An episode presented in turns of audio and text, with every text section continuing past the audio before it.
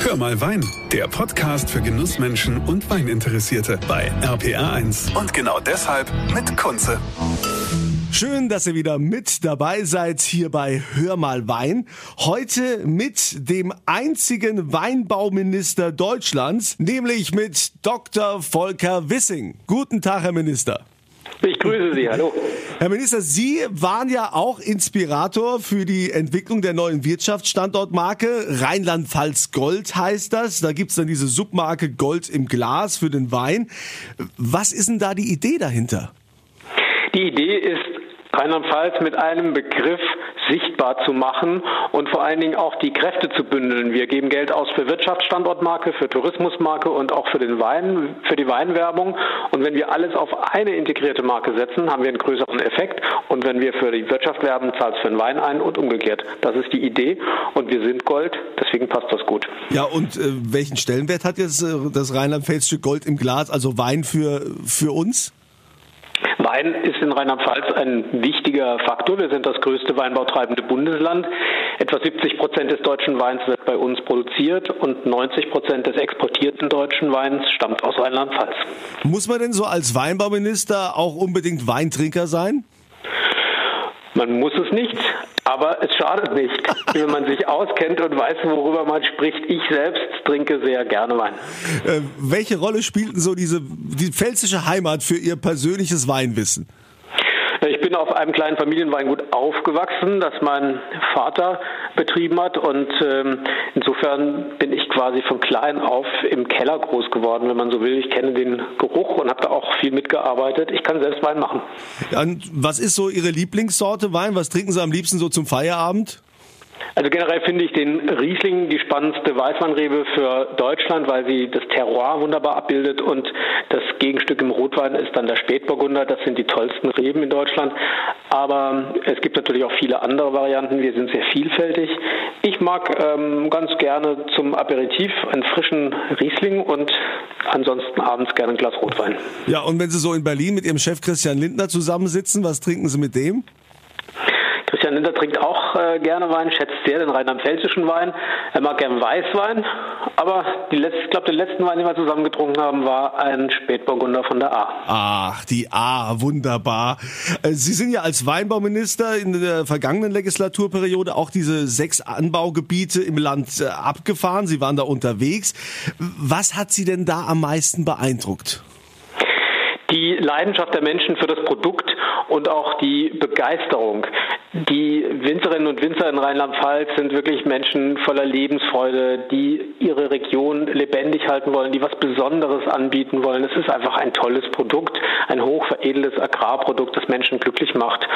Das schönste Erlebnis war, als ich ähm, in der Pfalz einen ähm, Obstbauern besucht habe. Es war ein offizieller Besuch als äh, Landwirtschaftsminister und der sagte zu mir, kennen Sie eigentlich meinen Nachbarn, der hat guten Wein im Keller und der eine Wein sei besonders gut und er sagte dann, kommt, wir gehen da rüber und wir probieren da einfach mal. Und wir kamen dann da an und äh, liefen in den Keller runter und da war auch der Winzer dann vor Ort und der war einigermaßen überrascht, den Weinbauminister plötzlich in seinem Keller zu sehen.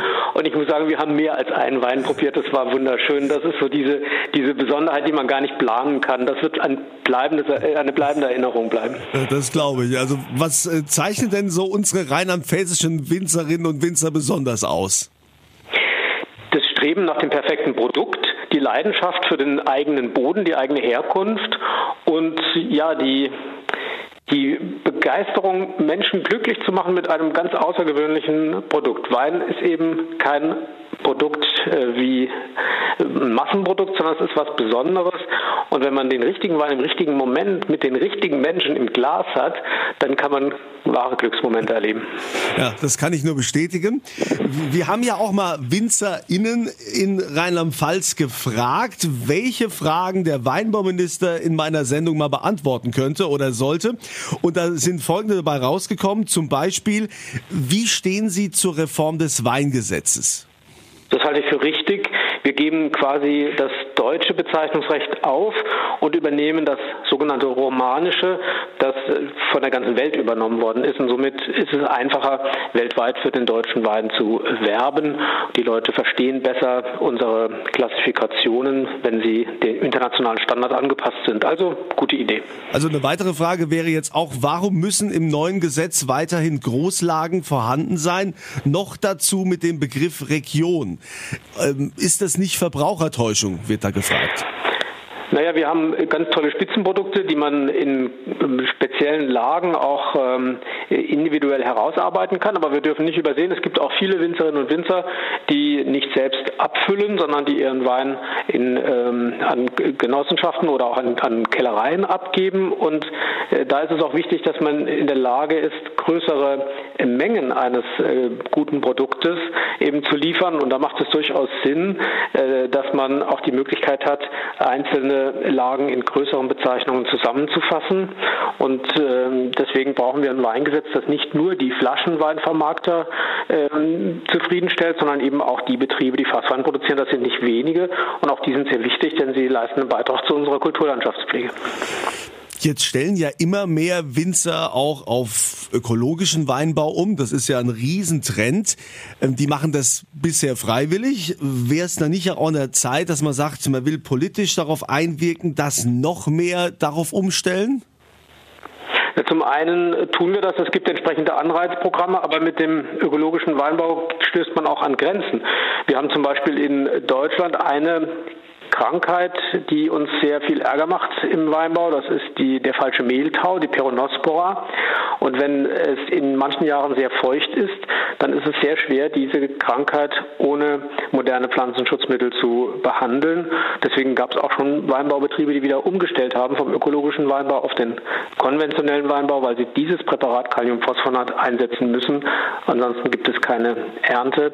Ähm, inzwischen ist es sogar so, dass die Ökobetriebe fordern, dass Kaliumphosphonat für sie zugelassen wird.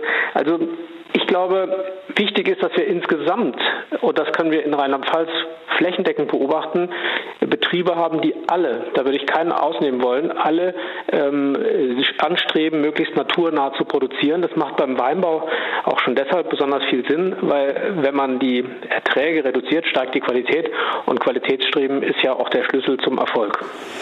Ist das dann auch der Grund, dass man von einem generell Herbizidverbot absieht?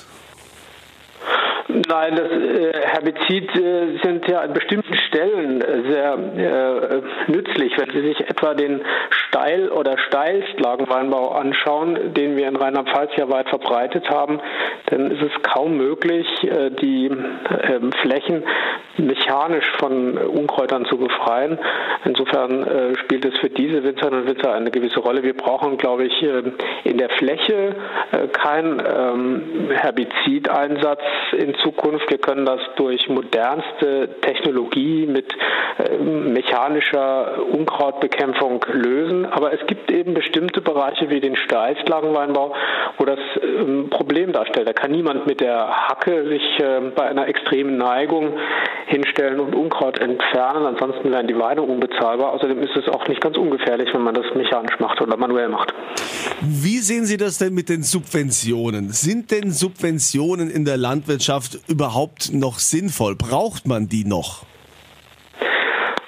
Nun generell ist es immer das Ziel, dass die Landwirtschaft äh, unabhängig von Subventionen wirtschaften kann. Das wollen auch die landwirtschaftlichen Betriebe.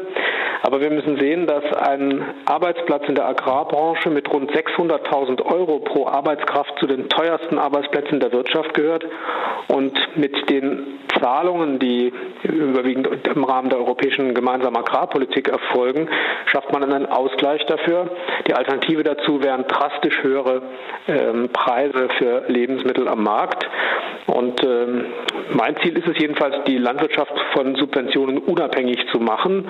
Viele Subventionen sind ja auch mit bürokratischem Aufwand verbunden und deswegen lästig für die Betriebe.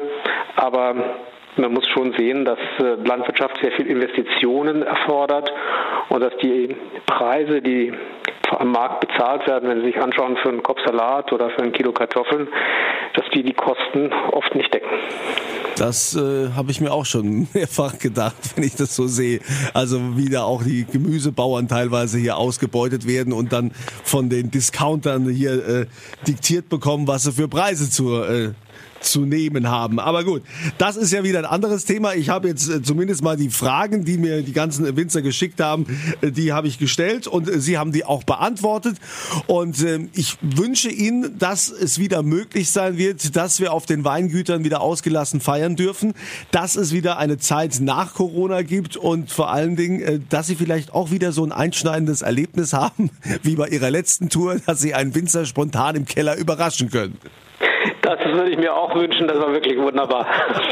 Ja. Herr Minister, vielen herzlichen Dank und äh, natürlich äh, werden wir auch dieses Mal wieder Weine verlosen. Da geht ihr auf meine Kunze Facebook-Seite und könnt mit dabei sein und ich wünsche euch wie immer, wie auch unserem äh, einzigen Weinbauminister Deutschlands, Dr. Volker Wissing, immer volle Gläser. Vielen Dank. Das war Hör mal Wein, der Podcast für Genussmenschen und Weininteressierte mit Kunze auf rpa1.de und überall, wo es Podcasts gibt.